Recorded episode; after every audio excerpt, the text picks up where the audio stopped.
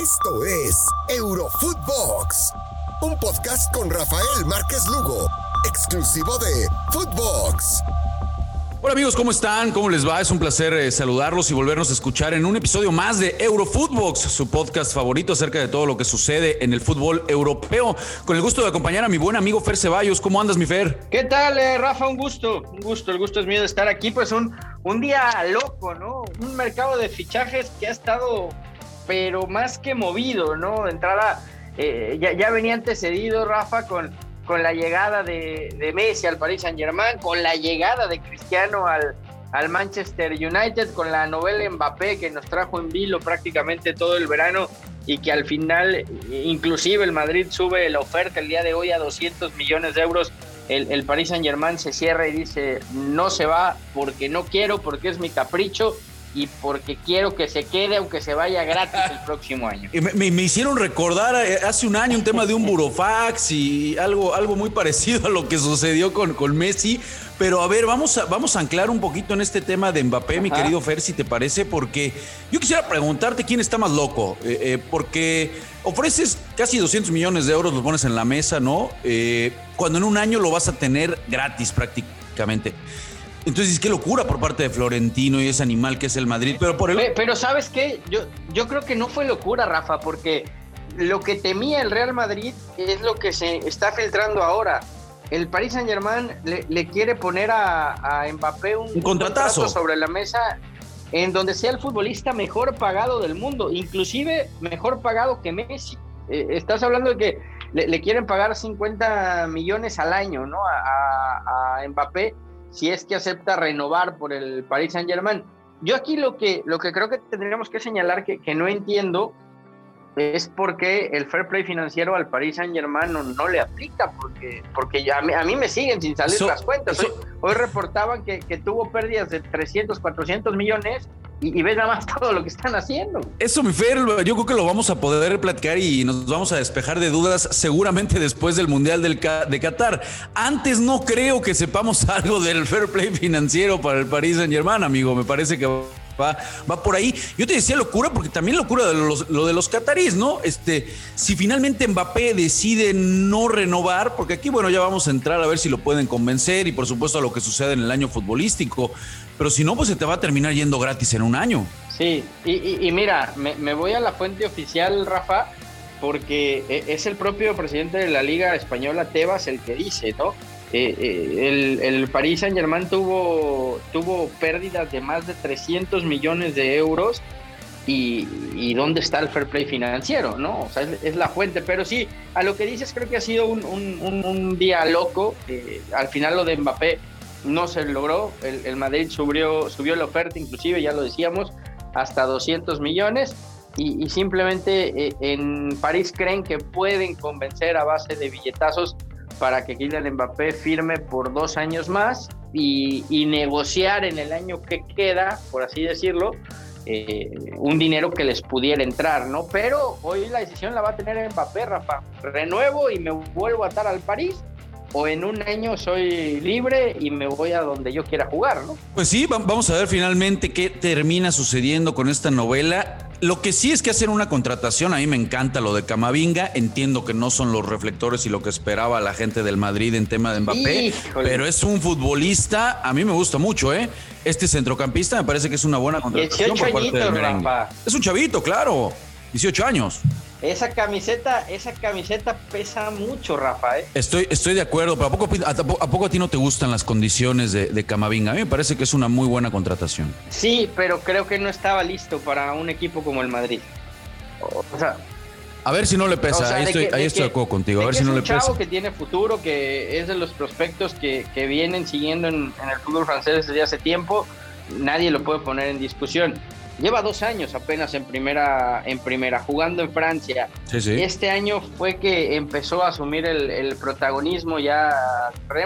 Para mí es un jugador que todavía no está listo ¿eh? para, para fundarse la camiseta del Madrid y, jugar eh, con la presión que representa estar en, en, el, en el equipo blanco. Creo que va a ser de esos futbolistas jóvenes que ficha el Madrid y que termina cediendo al paso del tiempo para tratar de que se fogue y de que tenga experiencia en otro lado. Ya vimos esta historia con varios y para mí, insisto, Camavinga no, no está listo para este reto. ¿eh? Pues ahí estaba, ¿no? Ahí está el, claro ejemplo del noruego, de Odegaard, que, bueno, termina, termina regresando al, Arsenal porque no se ha podido consolidar, ¿no? claro, también lo de Dani Ceballos, totalmente más atrás también con lo que pasó con Iyarramendi, ¿no? Que, en, en, la Real Sociedad parecía Xavi Alonso y cuando llegó al Madrid, pues no dio simplemente, ¿no? Pesan, pesan, amigo, pero, pero vamos a platicar de un tema que a ti te gusta, por supuesto. no, nos estamos desviando mucho con el tema del Madrid, mi querido Fer, pero hay que anclar con el tema, por supuesto, del, equipo culé. Tenemos, tenemos que hablar de esta carambola que al final se termina eh, eh, suscitando, ¿no? Nos tenían prendidos del hilo sobre qué iba a suceder. Y caray, ¿qué, ¿eh, piensas de tu equipo? Es oficial, ya es oficial, ¿no? Digo, estaban esperando desde que eh, se anuncia ya lo del Chelsea, me parece que ahí ya se, se, conjuga todo, ¿no? Sí, sí, sí, sí. Desde que, desde que se hace oficial lo de, lo de Saúl hace algunas horas, no terminaba de, cerrarse el tema, pero eh, la liga no, no ha concedido la, prórroga para las operaciones de, Griezmann y de De Jong. Han entrado a, a tiempo antes del cierre y una vez subida la documentación están checando que, todo esté en orden, así es que dicho esto, Griezmann va a jugar en el Atlético de Madrid y eh, De Jong va a jugar en el Barcelona. Lo de Griezmann es un. Pues habría que ponerle una, habría que ponerle una, una plaquita del Barcelona ahí de mejor amigo, de, de, algo, ¿no? De, tu mejor socio. Oye, Villa, después Suárez, ahora Griezmann. ¿Qué negocitos ha hecho, ha hecho el conjunto del Atlético con el Barça? Hablemos primero de Griezmann, si te parece, ¿no? Creo que eh, pagaron un dineral por él y, no ha dado lo que se esperaba dentro del, del Barcelona es el jugador que más cobra tras la salida de, Messi. Eh, Bartomeu, la, última que tuvo fue hacerle un contrato multimillonario a, Griezmann y, al Barcelona le, urgía sacárselo de encima, ¿no? Por lo que cobra y porque simplemente no, no ha rendido, Rafa. Entonces, pues aparece el Atlético de Madrid, lo mandas herido, te liberas de ese salario y aligeras un poco el, presupuesto y la carga salarial, hay una opción de compra que ronda los 40, 45 millones de euros y me parece que esa es la intención de, la porta, ¿no? Seguir haciendo caja, hizo caja ya con, con varios jugadores que parece que no, pero sí, porque se fue, se fue Emerson, se fue Likes, se fue también el caso de Junior Firpo, está haciendo caja y me parece que lo que está planeando y la estrategia que está llevando Joan Laporta y, y lo que tiene entre ceja y ceja es hacer caja este verano, tratar de hacer caja en invierno y en el próximo mercado para de una u otra manera apostar por tal. Estoy, estoy de acuerdo contigo, es, eso es a lo que apunta, me parece, la puerta. No sabemos de la relación, lo habíamos platicado aquí en otro episodio con, Mino Rayola y parece que va por ahí. El tema de Grisman, eh, eh, Fer, es que bueno, uno hubiera imaginado o pensaba que a la salida de Messi y lo que significa Messi, tanto en el vestidor como dentro de la cancha, que de cierta manera lo tendrían un poco opacado, por no decir menos, a, Griezmann, uno esperaba ver la mejor versión del, francés. Eh, eh, está, en, plenitud, está cerca de los 30 años. Uno esperaba que a la salida de Messi fuera él el que tomara la bandera de líder y realmente expusiera todo el talento y lo que se termina pagando por él. Un pésimo negocio el que hace el Barcelona, que hay que decirlo, no fue nada más Griezmann, ¿no? También sucedió con Cutiño, a la salida de Neymar trataron de invertir y trataron de buscar quién nuevamente estuviera ahí y la verdad es que nadie pudo llenar esos zapatos. Sí, de hecho, eh, un Cutiño que se negó a llevar la 10, ¿no? Ya, ya lo habíamos platicado, eh, no, no quiso heredar la camiseta. Bueno, menos mal, menos mal. ¿Quién la va a querer llevar, no?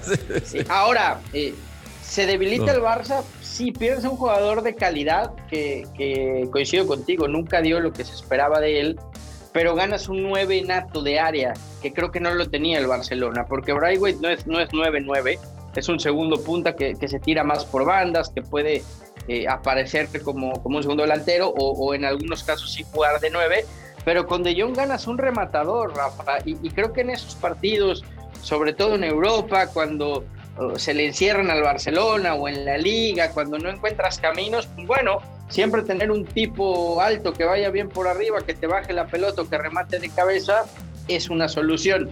Que De Jong sea jugador para el Barcelona, no, por supuesto que no lo es. Digo, hace dos años estaba a punto de llegar al... Imagínate lo que estará pensando, sí.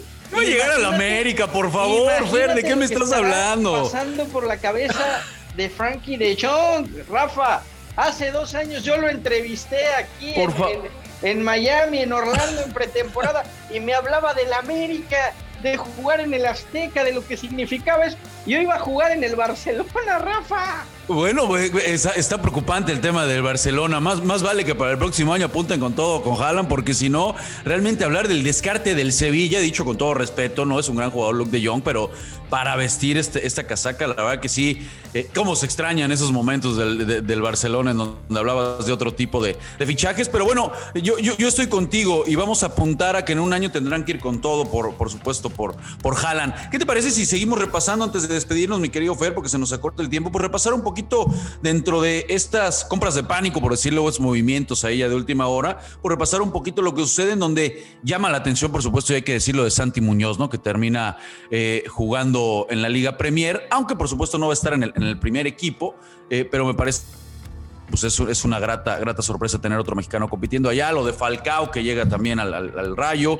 Caray, me parece que, hubo movimientos de última hora en donde, pues también hay que, hay que, no hay que dejarlos de mencionar llamó la atención, no sé si estés de acuerdo, el tema de Cundé, ¿no? Que finalmente pues no termina saliendo. Sí, bueno, lo, de Cundé es una joya que está cuidando el Sevilla y que no lo quiere malvender, evidentemente Monchi, un tipo que de esto sabe y mucho, y, está cuidando eh, eh, lo que puede ser un ingreso importante para, para el eh, Sevilla. Lo de Santi Muñoz me parece irreal, Rafa. es la primera vez en mi vida que yo veo que que el cine se vuelve realidad, ¿no? que la ficción la vemos en la vida real, porque eh, generalmente es al revés, ¿no? Lo que pasa en la vida real va a la pantalla grande. Esto, esto fue una historia, una historia totalmente distinta, ¿no? ¿Quién no se acuerda de la película de Gol? De ver ahí a, Santi Muñez, el mexicano que pasa al Newcastle y que en unos años juegue en el Real Madrid, pues bueno, esperemos que sea el mismo camino que siga Santi Muñoz, mexicano, que ahora pasa al Newcastle, ¿no? Pues así es, desearle, por supuesto, muchísimo éxito, mi querido Fer, y pues agradecerte, agradecerte que hayas estado con nosotros en este candentito eh, podcast acerca de todo lo que se movió en este verano, pues la verdad, bastante loco, ¿no?